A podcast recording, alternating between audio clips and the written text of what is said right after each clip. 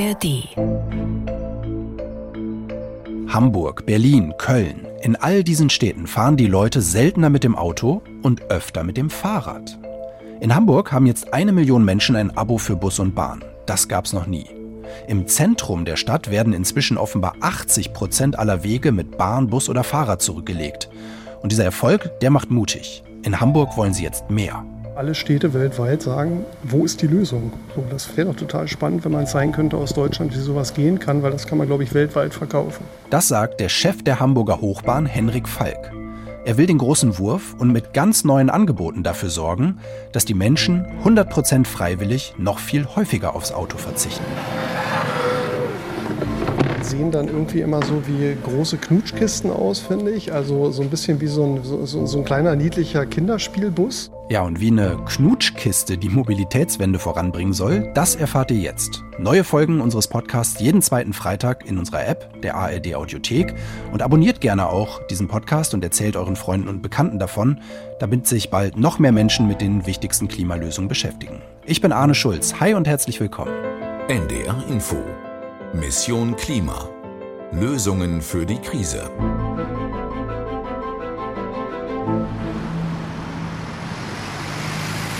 Nachweislich mehr grüne Mobilität in Hamburg, ich hatte es gesagt, auch nach dem Ende der Corona-Maßnahmen übrigens, und immer mehr Radwege.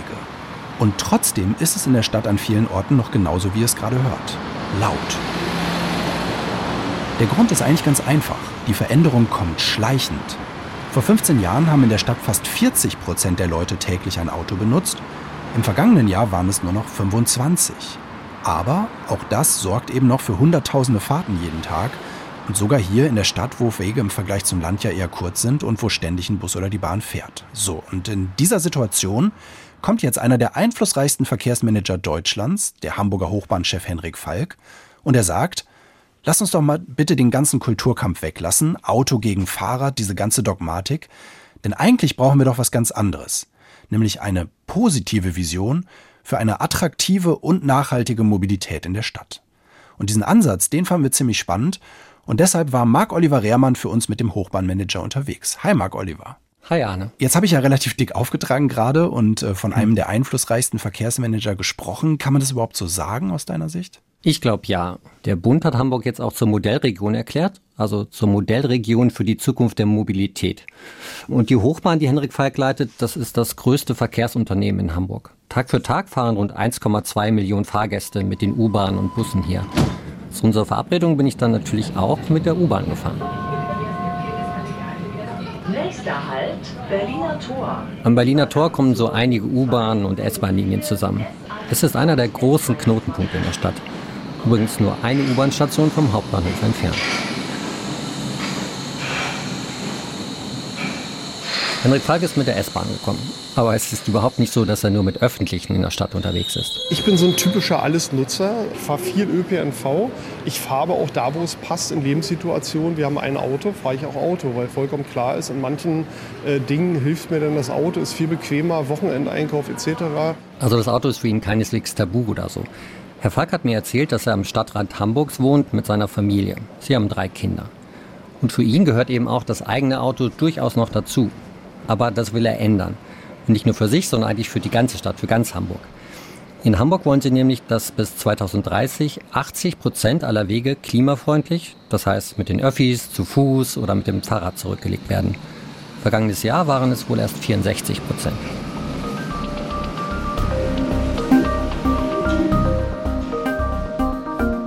Also lass uns das nochmal ähm, genauer auseinanderhalten. Ne? Also im Zentrum, das hatten wir ganz am Anfang gesagt, erreichen sie die 80 Prozent sogar schon, so in etwa.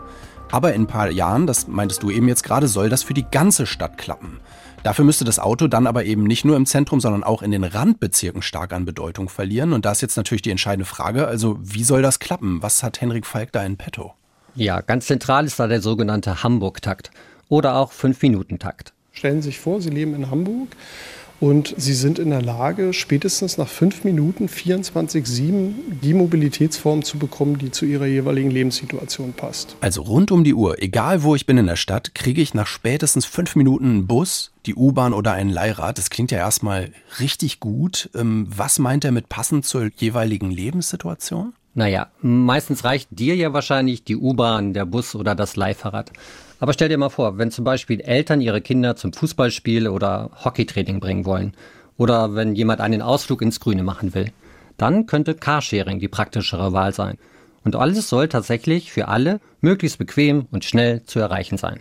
Okay, aber seien wir ehrlich, äh, das hört sich jetzt nach einer ziemlich großen Herausforderung an. Ja, das finde ich auch. Vieles muss natürlich dafür ausgebaut werden. Und das ist leicht gesagt, aber denken wir nur mal ans Beispiel U-Bahn. Eine neue Linie zu bauen, ist in einer dicht bebauten Stadt natürlich ein Riesenakt. Klar, das ist ein Riesenakt. Und ich meine, Hamburg baut ja tatsächlich gerade eine neue U-Bahn-Linie, ne? die U5. Ja, genau, die Linie 5. Das ist eine 24 Kilometer lange Strecke quer durch die Stadt. Deutschlands größtes U-Bahn-Projekt. Die Hochbahn sagt sogar ein Jahrhundertprojekt. Aber eine neue U-Bahn-Linie dauert mindestens 10, 15 Jahre, einschließlich der ganzen Planungen auch gerne mal 20 Jahre. Ja, und wenn du dir das anguckst, dann sieht man ja eigentlich sofort, das hilft nur für die Fernziele, aber hilft jetzt nicht für die Klimaziele in den nächsten Jahren. Klar, das weiß auch Henrik Falk. Und deshalb sagt der Hochbahnchef, wir müssen auch schauen, was wir im bestehenden U-Bahn-Netz verbessern können. Also auf U-Bahn-Linien, die zum Teil echt älter als 100 Jahre sind.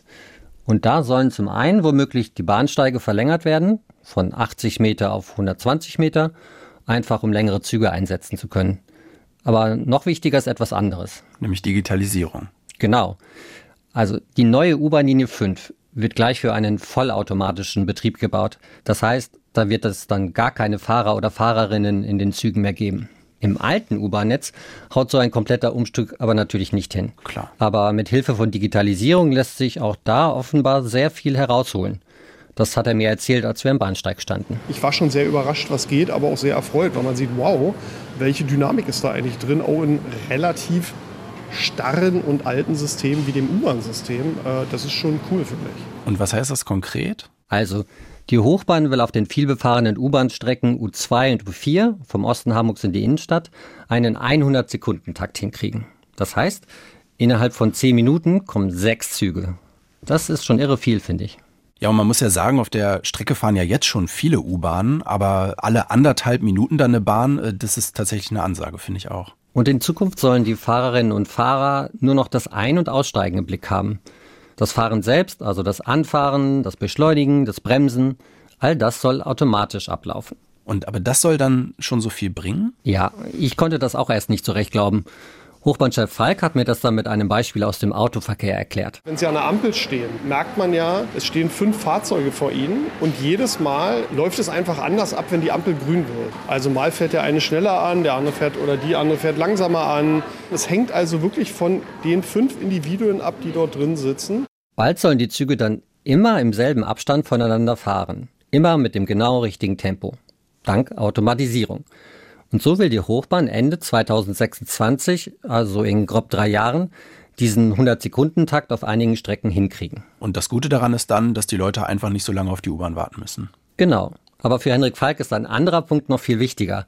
Er nennt das Fahren ohne Fahrplan. Ich mag Fahrpläne nicht. Ich will gar nicht vorher schauen, wann da was fährt. Und ich mag auch nicht, wenn ich hinterherrennen muss. Selbst wenn mir etwas vor der Nase wegfährt, kann immer passieren, bleibe ich einfach stehen und freue mich, dass in zwei Minuten später die nächste kommt. Weil zwei Minuten sind in der Regel nicht lebensentscheidend. Also insofern, Fahren ohne Fahrplan ist das erklärte Ziel.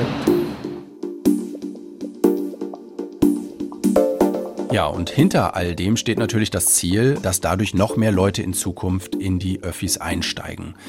Betonung vielleicht auf noch mehr, weil da hat sich zuletzt tatsächlich schon viel getan. Auch das sollten wir erwähnen, finde ich, weil vor allem das Deutschland-Ticket scheint zuletzt wirklich ein kleiner Gamechanger zu sein. Seit kurzem gibt es dazu Zahlen von der Hamburger Verkehrsbehörde. Vergleicht man den Juli mit dem April, wo es das Ticket ja noch nicht gab, dann haben die S-Bahn ein Plus von 32 Prozent bei den Fahrgästen, die U-Bahn 26 Prozent, Busse immerhin noch 11 Prozent. Das ist also ein Riesensprung nach vorne. Und noch wichtiger für die Mobilitätswende, dadurch sind offenbar jeden Tag im Schnitt etwa 50.000 Autofahrten weggefallen. Das ist also, wenn man so will, gar nicht so eine schlechte Ausgangslage. Ne? Und ähm, eine stark verbesserte Taktung, die soll dann eben demnächst den nächsten größeren Sprung herbeiführen. Ich kann mir also gut vorstellen, ähm, dass das was bringt. Und trotzdem, Marc Oliver, hätte ich jetzt meine Zweifel, ob äh, jetzt nur diese Digitalisierung wirklich äh, schon die große Mobilitätswende in Hamburg herbeiführen wird. Nein, das wird sicher nicht reichen. Hochbahnchef Falk sagt, letztlich muss er sich auch an der Zahl der Privatautos messen lassen, die es in Hamburg gibt. Also ob die Zahl der Autos dann sinkt. Denn eine Stadt mit weniger Autos sei viel lebenswerter, meint er. Ja, weniger Staus, äh, weniger Abgase, weniger Parkplätze, die man braucht. Das sind ja oft so die Argumente. Natürlich aber eben auch weniger Emissionen, weil ja die allermeisten Pkw im Moment noch einen klassischen Verbrennungsmotor haben. Genau. Aber die Realität sieht momentan noch anders aus.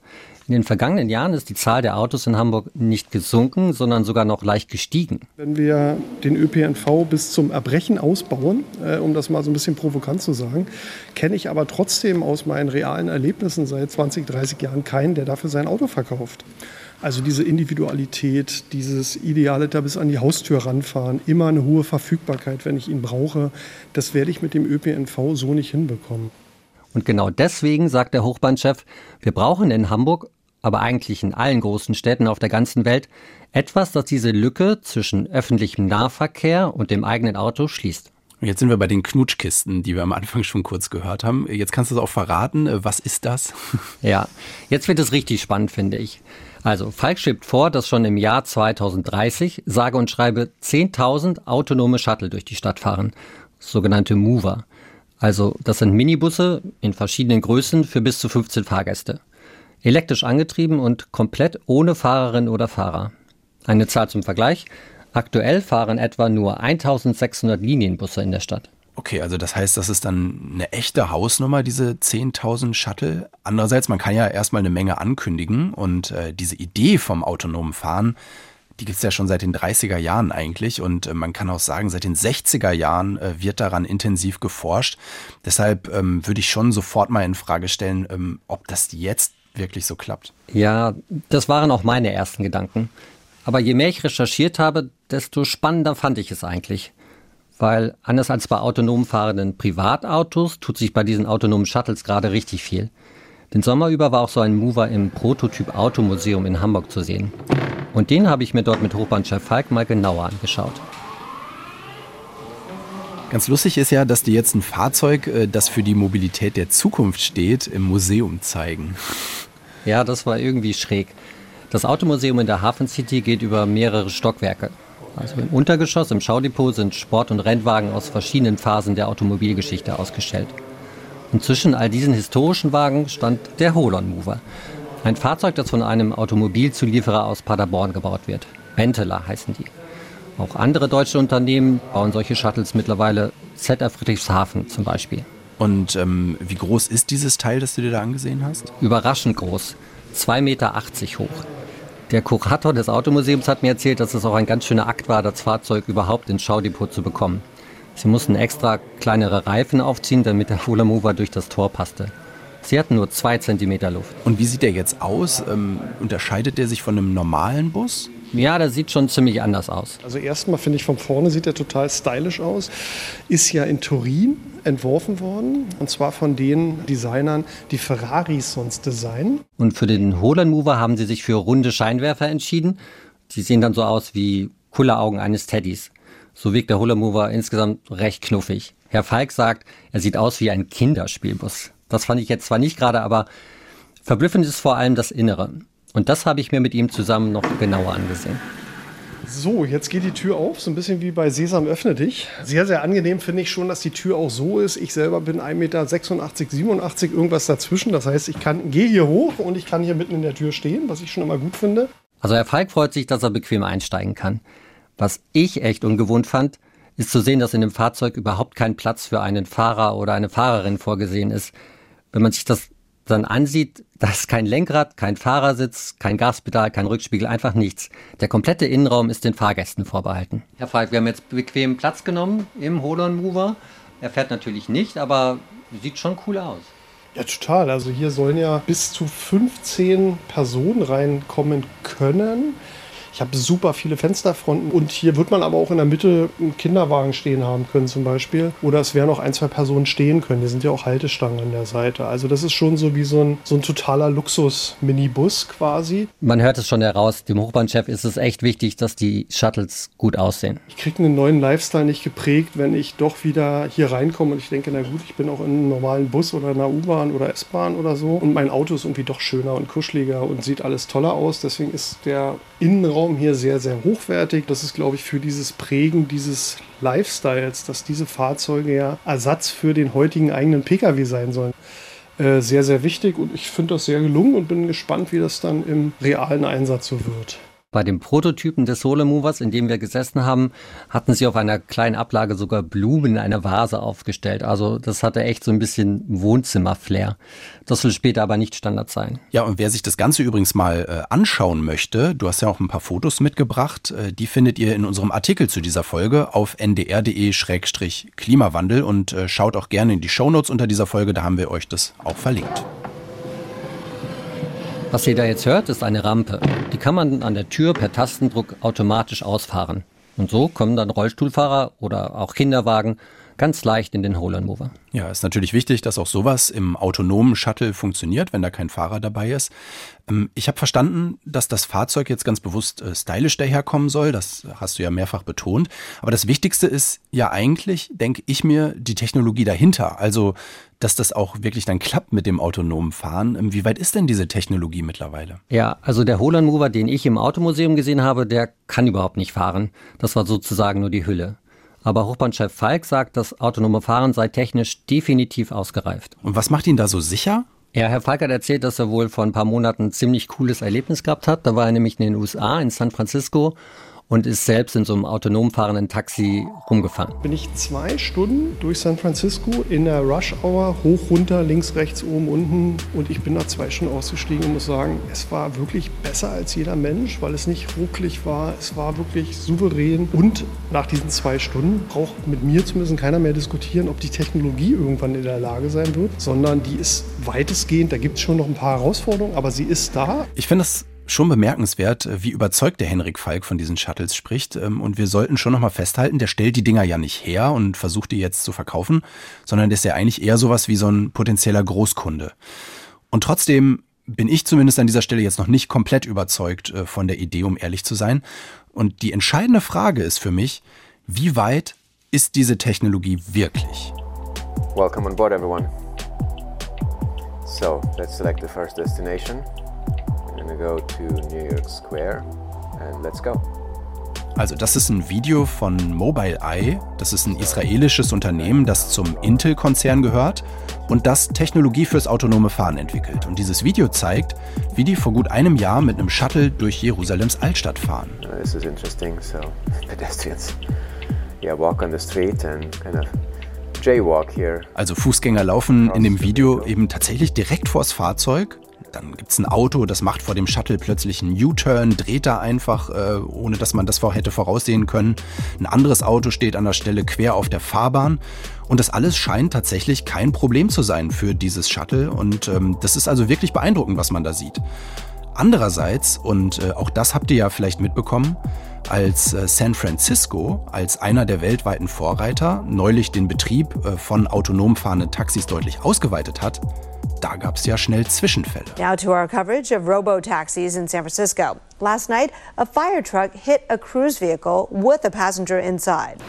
Once again, a cruise auto driving taxi is causing problems for firefighters. This time, a crash with a fire truck and with a passenger inside. Am meisten Diskussionen gab es tatsächlich über diesen Unfall, von dem wir gerade gehört haben, mit einem Feuerwehrauto. Und der Betrieb wurde in San Francisco dann zwar nicht gestoppt, aber gleich wieder etwas zurückgefahren. Also ein echter Rückschlag, auch wenn die betroffene Shuttle-Firma Cruise beteuert, dass die Cruisewagen allein in diesem Jahr schon mehr als 168.000 Mal Rettungsfahrzeugen begegnet seien.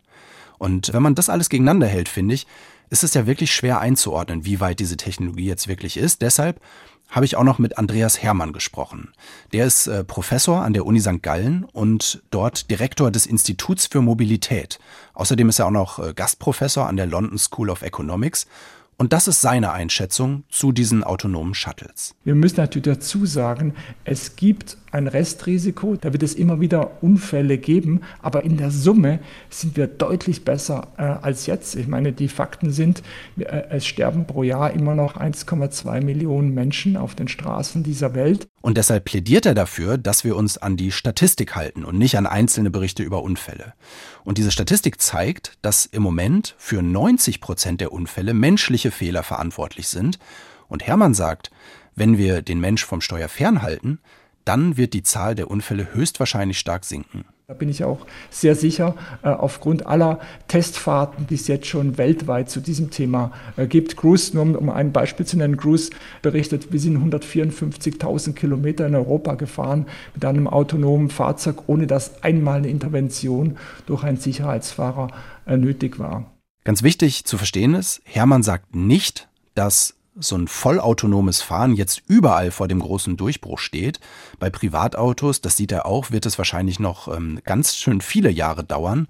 Aber in dieser Nische mit diesen autonom fahrenden Shuttles, da könnte es jetzt klappen, glaubt er. Und dafür spricht aus seiner Sicht auch, dass tatsächlich immer mehr Städte auf der Welt diese Lösung vorantreiben.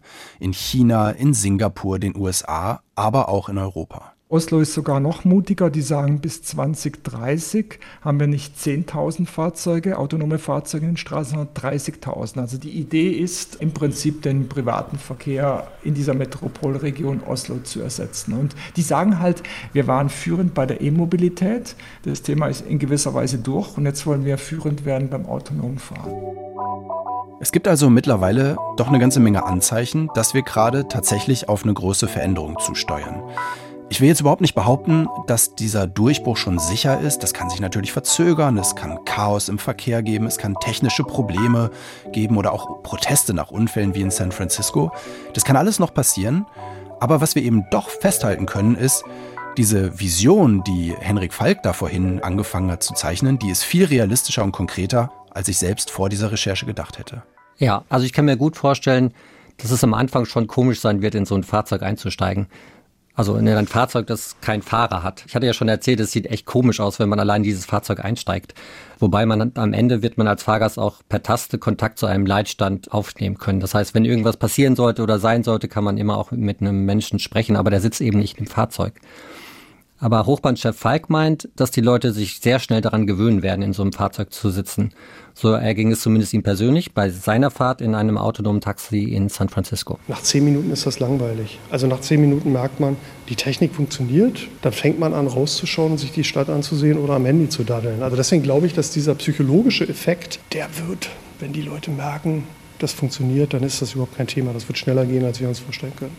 Nehmen wir einfach mal an, er hat recht dann bleibt ja aber die Frage, ob das äh, für mich auch dann wirklich eine attraktive Alternative zum Auto ist. Ne? Und da hätte ich schon noch einige Fragen, ähm, die können wir vielleicht jetzt noch mal einzeln durchgehen. Und meine erste wäre, wie schnell soll es denn jetzt tatsächlich überhaupt losgehen? Ja, das geht jetzt schon bald los. Der Holland Mover, also das Shuttle aus dem Automuseum, das soll in gut einem Jahr starten, Ende 2024. Dann sind nämlich erste Testfahrten in Hamburg geplant. Da muss man aber dazu sagen, zunächst wird noch ein Fahrer oder eine Fahrerin dabei sein einfach für den Notfall. Und nach dem Sommer 2025 soll es so der Plan nach und nach in den Stadtteilen losgehen. Also dann kann man sich ein autonom fahrendes Shuttle rufen. Ich schätze, das macht man dann über Smartphone, oder? Ja, genau. Man gibt einfach in einer App sein Fahrziel ein. Und dann wird automatisch berechnet, wann der Minibus da sein kann, was es kostet und wo genau der Einstieg ist. Nicht unbedingt direkt vor der Haustür, sondern kann auch mal eine Ecke weiter sein. Einfach dort, wo das Shuttle gut halten kann. Es kann dann übrigens auch sein, dass unterwegs noch andere Fahrgäste zusteigen, die eine ähnliche Route haben. Verkehrsexperten nennen das Ride Pooling. Am Ziel angekommen steigt man einfach aus. Der Fahrpreis wird über die App abgebucht. Also kann man nicht sagen, im Grunde gibt es sogar schon so einen Service in Hamburg, ähm, nur eben, dass da natürlich dann noch echte Fahrerinnen und Fahrer hinter dem Steuer sitzen. Also weil wir haben ja seit 2019 Moja in Hamburg, das ist äh, diese Volkswagen-Tochter, die fahren hier schon rum und auch die wenn ich das richtig gelesen habe, sollen ja bald auch schon äh, autonom, eben ohne Fahrer unterwegs sein. Genau, die setzen auch komplett aufs autonome Fahren. Ähm, die sind sogar schon weiter als Holland. Also bei Moja wollen sie die ersten Testfahrten schon jetzt im Herbst ähm, absolvieren. Und am nächsten Jahr wollen sie dann den autonomen Betrieb in einigen Stadtteilen hier in Hamburg mit Fahrgästen ausprobieren. Dafür entwickelt VW eine autonome Version ihres Elektrobusses ID-Bus. Und bauen VW und diese Zulieferer aus Paderborn denn da auch diese ganze technologische Seite ein fürs autonome Fahren oder machen die nur die Fahrzeuge? Nee, im Grunde genommen entwickeln die quasi nur die Karosserie, die Hülle sozusagen. Für dieses autonome Fahren haben sie Partner. Beide setzen übrigens auf denselben Partner, ähm, auf Mobileye eben. Das ist genau die Firma, die wir vorhin bei der Fahrt durch Jerusalem gehört haben. Also diese Firma aus Israel, die zum Intel-Konzern gehört. Und ich habe Moja mal gefragt, wie viele autonome Shuttle Sie denn bis 2030 in Hamburg auf die Straße bringen wollen. Und wie viele sind's? Ganze 5000 Stück. Moja sagte mir auch, wenn sie so viele Shuttle klassisch, also mit einem Fahrer oder einer Fahrerin betreiben würden, bräuchten sie bei einem Drei-Schichten-Modell zwischen 15.000 und 18.000 Fahrer. Krass. Ne? Ja, also so viel würden sie niemals auf dem Arbeitsmarkt finden, sagen sie. Deshalb braucht es eben aus ihrer Sicht unbedingt das autonome Fahren. Ein weiterer Vorteil aus Moja-Sicht, ein autonomes Fahrsystem wird nicht krank, nimmt keinen Urlaub und braucht auch keine Ruhepausen. Okay, also um das jetzt nochmal zu verstehen, 5000 ähm, Stück war jetzt diese Zahl, die Moja in den Raum gestellt hat und insgesamt das Ziel, was die Hochbahn ausgegeben hatte, waren 10.000 autonome Shuttles und jetzt klingt das irgendwie so, als wären diese 5000 Shuttle also quasi ein Teil davon, also würde Moja womöglich schon die Hälfte ähm, dieser 10.000 Shuttle dann am Ende stellen. Ja, genau. Also es ist so, dass Hochbahnchef Falk hat einfach diese Parole ausgegeben, bis 2030 möchte er am liebsten 10.000 autonome Shuttle in der Stadt haben. Er sagt aber nicht, von wem die kommen sollen. Also wenn Moja jetzt sagt, sie wollen 5000 Fahrzeuge bis dahin auf die Straßen bringen, dann wäre das quasi schon mal die Hälfte. Und die zweite Hälfte ist quasi noch offen, von wem sie kommen. Also Hole Mover selbst nennt noch keine genaue Zahl. Es könnte ja auch noch sein, dass ganz andere Player noch dazukommen. Also jemand anderes so ein autonomes Shuttle entwickelt und dazu einen Fahrdienst in Hamburg anbieten will. Also das ist da noch offen. Aber gesetzt ist quasi die Zahl 10.000 in ganz Hamburg. Okay. Ich sag mal, was für mich so ganz subjektiv so der größte Knackpunkt werden könnte ähm, bei diesen ganzen Plänen, also ob das jetzt klappt mit diesen äh, Shuttles, das ist die Preisfrage. Ne? Also ich meine, der Falk hat vorhin die ganze Zeit betont, wie luxuriös diese autonomen Shuttle wirken sollen. Da denke ich zumindest sofort, äh, das wird eher so die Mobilität äh, für einige Leute mit ordentlich Kohle. Ja, das verstehe ich ganz gut. Also was ich krass fand, ist, als ich gehört habe, was so ein Roland Mover oder so ein autonomes Shuttle generell in der Anschaffung kosten wird. Einen genauen Preis gibt es wohl nicht, sagt mir Holland zumindest, aber mehrere hunderttausend Euro werden es schon sein, also für ein Fahrzeug. Macht dann eben bei 10.000 autonomen Fahrzeugen für Hamburg insgesamt mehrere Milliarden Euro Investition. Ja, also erster Impuls ist natürlich, das ist äh, viel zu teuer. Ähm, wenn man dann aber mal nachschaut, was so ein stinknormaler Linienbus kostet, ähm, dann sind das auch mehrere hunderttausend Euro. Jetzt muss man natürlich sagen, so ein Linienbus nimmt mehr Fahrgäste auf. Ne? Also im Grunde sind da die Shuttles schon teurer. Aber zumindest, ähm, wenn man das so vergleicht, ähm, dann sind es vielleicht jetzt doch nicht mehr so völlige Mondpreise für diese Shuttles. Ja, und am, am Ende die entscheidende Frage ja auch für die Mobilitätswende ist ja dann, was kommt dann bei den Fahrgästen an? Also was müssen die für so eine Fahrt dann bezahlen in so einem autonomen Shuttle? Wahrscheinlich wird eine Fahrt schon teurer sein als ein U-Bahn-Ticket wohl, aber deutlich günstiger als eine klassische Taxifahrt. Der Dienst Moja, den empfinden viele Leute, die ich kenne, im Moment als ziemlich teuer. Aber Moja geht davon aus, dass sie ihre Kosten für einen gefahrenen Kilometer in Zukunft halbieren können. Also sobald sie auf den Fahrer verzichten und autonom unterwegs sind. Das spart ihnen einfach irre viel Personalkosten. Bislang ist es so, dass aufs Personal nämlich 60 Prozent der Kosten anfallen. Trotzdem fängt man ja an zu rechnen. Ähm, ist es jetzt günstiger, wenn ich weiter ein eigenes Auto vor der Tür habe oder spare ich eher Geld, wenn ich U-Bahn und Fahrrad fahre und ab und zu so ein autonomes Shuttle buche? Ne? Ja, auf jeden Fall. Dann kommt ja die entscheidende Fragestellung beim nächsten Autokauf. Brauche ich jetzt, warum auch immer, dieses eigene Auto noch? Oder bin ich in der Lage, mit dem allen, was mir das neue Mobilitätssystem zur Verfügung stellt, diese Anforderungen auch zu erfüllen, quick and easy? Und was kostet das eigentlich? Und dann muss die Antwort sein, es muss preiswerter sein. Also preiswerter muss es sein. Das ist Falk wichtig. Er hat da sogar eine Idee, wie man das noch fördern könnte. Also, dass man gerade diejenigen fördert, die mit öffentlichen Verkehrsmitteln in der Stadt unterwegs sind und auf ihr eigenes Auto verzichten. Er nennt das Mobilitätsbudget. Das heißt, die Leute haben jeden Monat einen fixen Betrag zur Verfügung. Der könnte, so stellt sich Falk das zumindest vor, auch von den Arbeitgebern kommen und steuerlich bevorzugt sein. Und damit können die Leute dann rumfahren. Ja, finde ich auch tatsächlich eine total interessante Idee und ich finde es ja auch total sinnvoll, dass wenn man halt sagt, ähm, da ist jemand vor allem mit öffentlichen Verkehrsmitteln unterwegs, dass der dann dafür auch belohnt wird. Andererseits kostet auch das natürlich dann viel Geld. Auch das müsste erstmal politisch noch ausgehandelt werden. Ja, genau. Das ist natürlich etwas, was Falk sich einfach wünscht oder was so seine Idee ist, aber das ist natürlich jetzt noch nicht so konkret. Aber was ich auch noch spannend finde, ist jetzt abgesehen von der Preisfrage ist, was Falk auch übrigens selbst sagt, dass es wichtig ist, dass wenn die Mobilitätswende mal da ist, dass sie auch wirklich praktisch ist. Ne? Also wir haben jetzt ja auch viel gehört, jetzt E-Scooter, Leihfahrrad, Carsharing. Und Falk sagt aber am Ende muss es eben eine App geben, wo man alles mitbuchen kann, egal was es ist. Jetzt eine U-Bahn, Carsharing oder auch später halt ein autonomes Shuttle. Praktischerweise gibt es diese App für Hamburg schon. Das ist die HVV Switch App. Marc Oliver, vielen Dank, dass du heute hier warst. Sehr gerne. Und jetzt habe ich noch einen Podcast-Tipp für euch. Ein nachhaltiges Hallo von Besser Leben, dem Umweltschutz-Podcast von Bayern 1. Ich bin Melita Wahlam. Und ich bin Alexander Dalmus und zusammen sprechen wir über viele Fragen, die vielleicht auch für euch wichtig sind. Ist Wildfang besser als Zuchtfisch? Warum ist es eigentlich nicht sinnvoll, Palmöl zu boykottieren? Und warum fällt ausgerechnet schwarzes Plastik aus dem Recycling? Wir wollen zeigen, dass es eigentlich gar nicht so kompliziert ist, nachhaltig und damit ja auch ein bisschen besser zu leben. Der kleine Wissensvorsprung, der gibt euch hoffentlich den Kick im Alltag. Ja, und sogar kleine Veränderungen können wirklich erstaunlich effektiv sein. Das ist sozusagen die DNA von Besser Leben. Kostenlos zum Download in der ARD Audiothek. Wenn es euch gefällt, lasst uns gerne ein Abo da und empfehlt uns weiter. Unsere nächste Folge kommt in zwei Wochen. Das Thema dann unsere Gebäude. Wer sein Haus besser saniert, muss weniger heizen, das ist ja klar.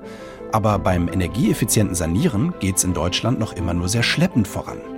Wir stellen euch ein Konzept vor, mit dem sich gleich ganze Straßenzüge günstig und in Serie sanieren lassen. Bis dahin macht's gut. Wir hören uns. Mission Klima. Lösungen für die Krise. Ein Podcast von NDR Info.